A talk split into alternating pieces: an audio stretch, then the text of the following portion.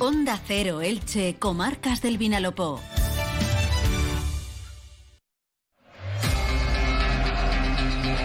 Deportes en Onda Cero Elche, con Monserrate Hernández.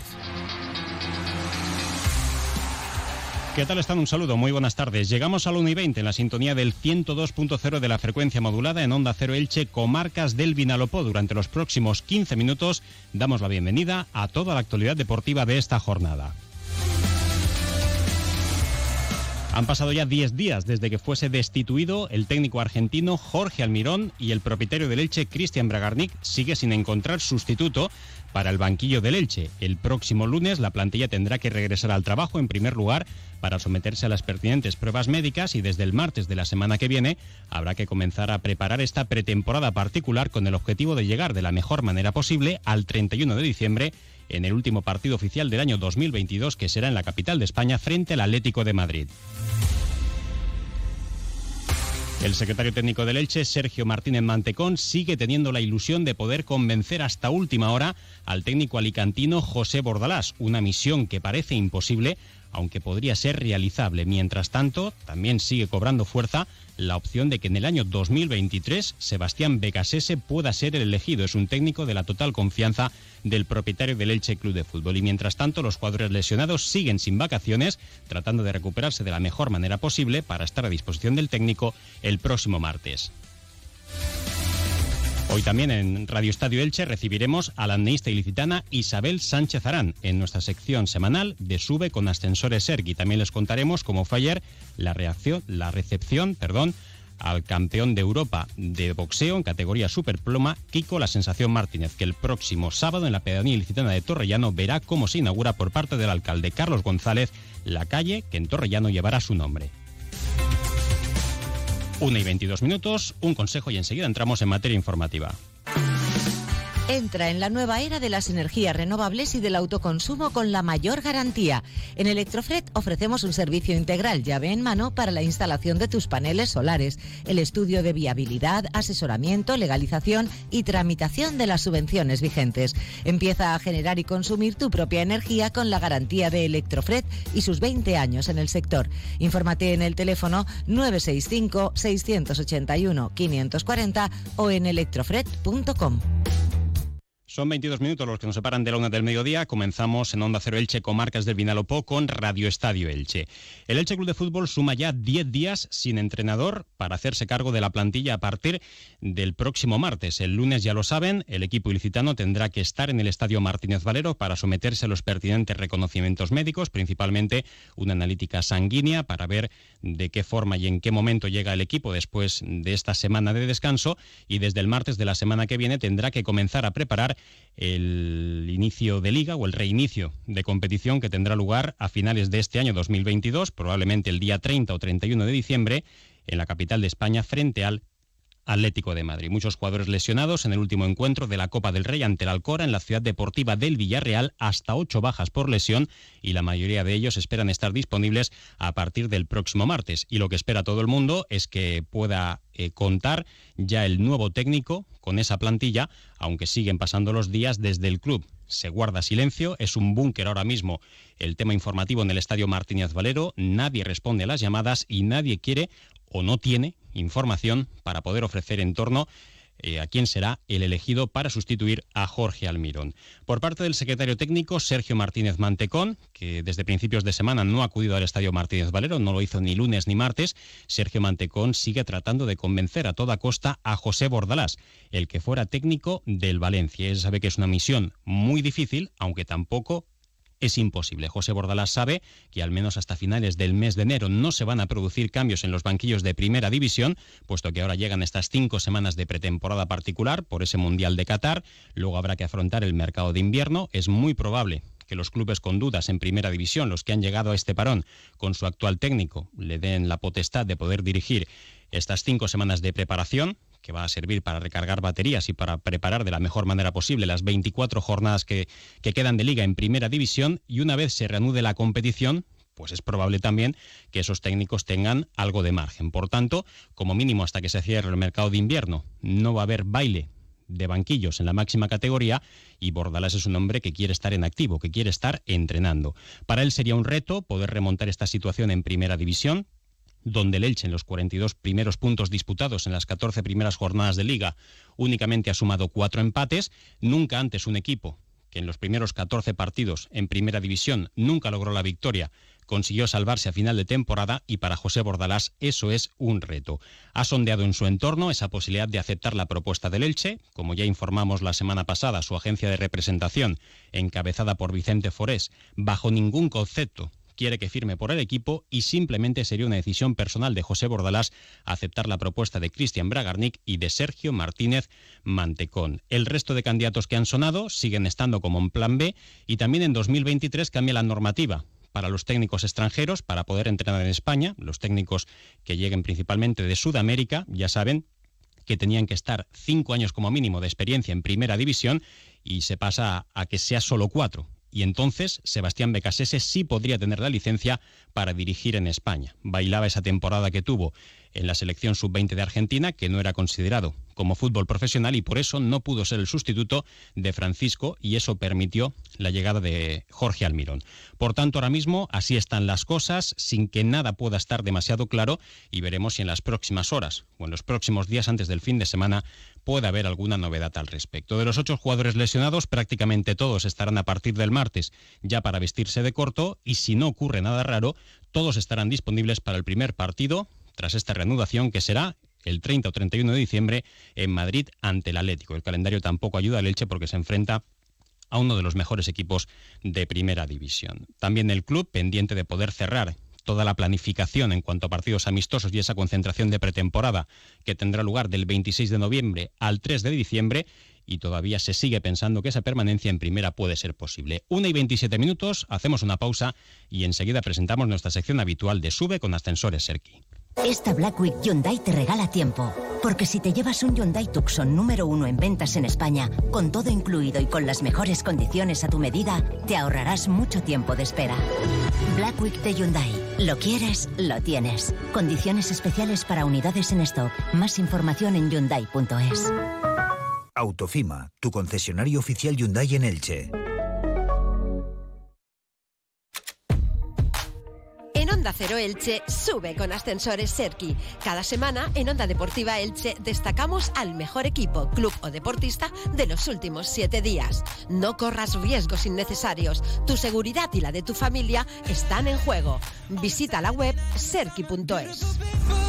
Y como cada miércoles en Onda Cero Elche con marcas de Vinalopó presentamos esta sección de Sube con Ascensores Serki y hoy vuelve a ser con nosotros protagonista la ilicitana Isabel Sánchez Arán, que como recordarán lo contábamos aquí en Radio Estadio Elche a principios del mes de octubre conseguía el cuarto puesto en el Mundial de Apnea de Turquía. Lo hacía en la modalidad de inmersión libre. Isabel, bienvenida, buenas tardes. Buenas tardes, Monserrate. Bueno, pues en primer lugar, tu mejor puesto en un mundial, repetías esa cuarta posición en la clasificación general de la especialidad de inmersión libre. Cuéntanos cómo fue esa prueba celebrada a principios del mes de octubre, donde además se vio salpicada tu actuación, sobre todo porque no te encontrabas al 100%, ¿no? Estabas enferma. Sí, sí, fue una prueba complicada porque, bueno, me fui, fui a Turquía unos días antes para preparar el campeonato sobre el terreno y nada más aterrizar me empecé a encontrar mal y bueno, al principio pensé que quizá era una alergia por el cambio de, lugar, no le di mucha importancia, pero eh, llegaron los entrenamientos, hubo un día que, que tuve un síncope ¿vale? Es un desmayo por hipoxia, es algo que yo soy una deportista que no soy de hacer cinco, pues es el segundo que he tenido en mi vida y ahí dije, uy, esto es algo más. Fui al médico y allí pues me examinaron y me dijeron que tenía una infección eh, de las vías respiratorias y bueno, por eso que mi cuerpo estaba luchando con algo y no gestionaba el oxígeno de manera tan eficiente como, como lo haría eh, cuando está sano. Así que bueno, a partir de ahí el objetivo pasó a ser recuperarme, intentar llegar a la competición y mm, sí, el primer día de competición intenté bajar, pero no, no pude. A los 8 o 10 metros se me cerraron los oídos y no podía compensar y tuve que dar la vuelta. Y al segundo día que era mi modalidad, una de mis modalidades, la inmersión libre, ya sí que pude bajar con muchos problemas, me pitaban los oídos, tenía que ejercer mucha presión, con lo cual a veces siempre pierdes algo de aire y también no iban con la confianza adecuada para afrontar una, prueba así, así que bueno, anunció una marca bastante conservadora para asegurar el tiro, un metro más que el anterior récord de España, pero no fui a hacer podio en el Mundial. Aún así pues lo conseguí con bastante dificultad, pero llegué. Y bueno, otro año más cuarta.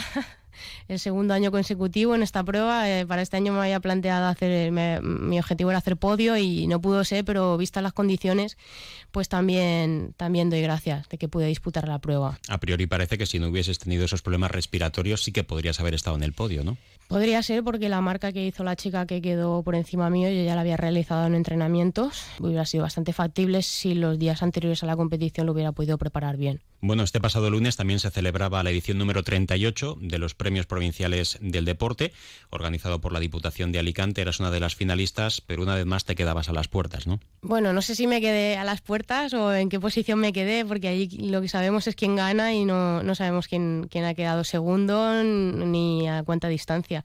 Pero bueno, para mí ya fue un triunfo el poder estar allí y poder conocer a, tantos grandes deportistas de la provincia y, autoridades, medios de comunicación, darme a conocer y eh, bueno, fue un evento súper bonito. Isabel, el mejor deportista elegido era el olímpico Gedeón Guardiola, que tiene como tú 38 años. Le preguntaba después de la gala, y ayer lo escuchábamos aquí en Onda Cero Elche, por su futuro. Decía que se siente en plenitud de facultades, que está trabajando, que se está cuidando mucho, que esperaba llegar a los 40 años y estar en los Juegos Olímpicos de París 2024.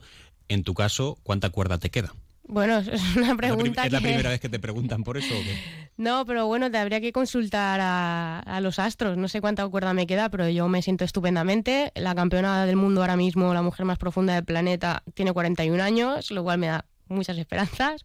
Y mi deporte es un deporte que no es de alto impacto físico, por lo menos para las articulaciones y así. Tenemos atletas en buenísima forma ya casi tocando los, los 50. De hecho, aquí en España, uno de nuestros mejores deportistas, el, mejor deportista de apnea en activo, está, tiene 50 años. Que, que o sea, que aún te queda. Sí, sí. Yo creo que sí. Aparte, porque es un deporte donde la cabeza juega un porcentaje muy grande el, equilibrio emocional y psicológico y a veces eh, a la gente joven eh, le, falta, le falta eso.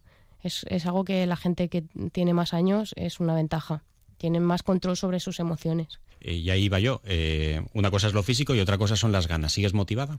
Sí, claro que sigo motivada. Sí, sí. Además, el hecho de este año, pues haber por fin he encontrado los patrocinadores con los que siempre soñé, gracias en parte a una asociación ilicitana emprendona, que fue quienes me conectaron con ellos, y poder realizar eh, las competiciones con las que siempre soñé, pues ha sido un subidón de motivación.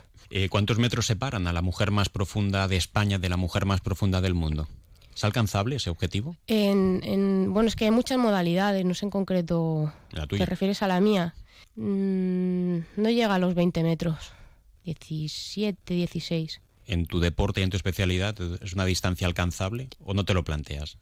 Es, a ver, es, es mucho y es poco. Eh, depende de, donde, de cuál sea lo que a ti te está limitando, ¿no?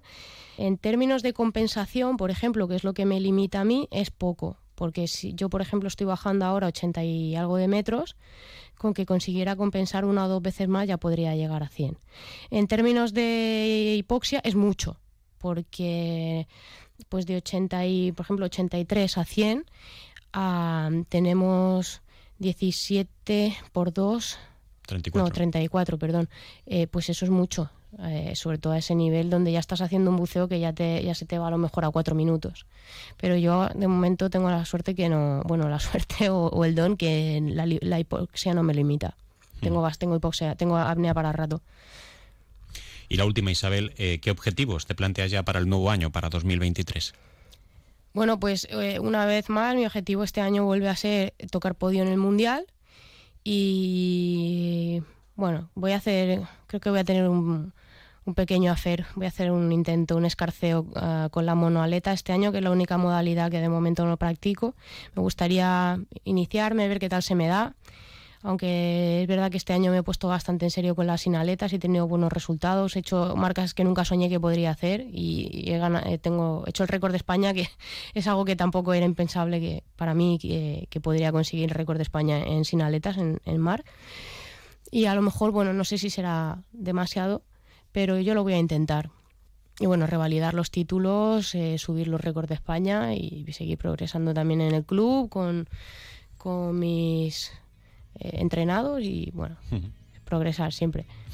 Pues Isabel, muchísimas gracias por visitarnos hoy en Onda Cero Elche Marcas del Vinalopó. Enhorabuena por ese cuarto puesto en el Mundial de Turquía y a seguir consiguiendo tus objetivos. Gracias. Pues despedimos a Isabel Sánchez Arán, simplemente recordando que ayer fue recibido el campeón de Europa de la categoría Super Gallo de boxeo, Kiko La Sensación Martínez, que el próximo sábado a las 12 del mediodía verá cómo se inaugura la calle que va a llevar su nombre en la pedanía ilicitana de Torrellano. Y también destacar que ayer en el Mundial de Taekwondo, el ilicitano Raúl Martínez quedaba eliminado en la ronda de octavos ante su rival australiano. Lo dejamos aquí, no queda tiempo para más. Información local y comarcal ahora con David Alperola. Un saludo.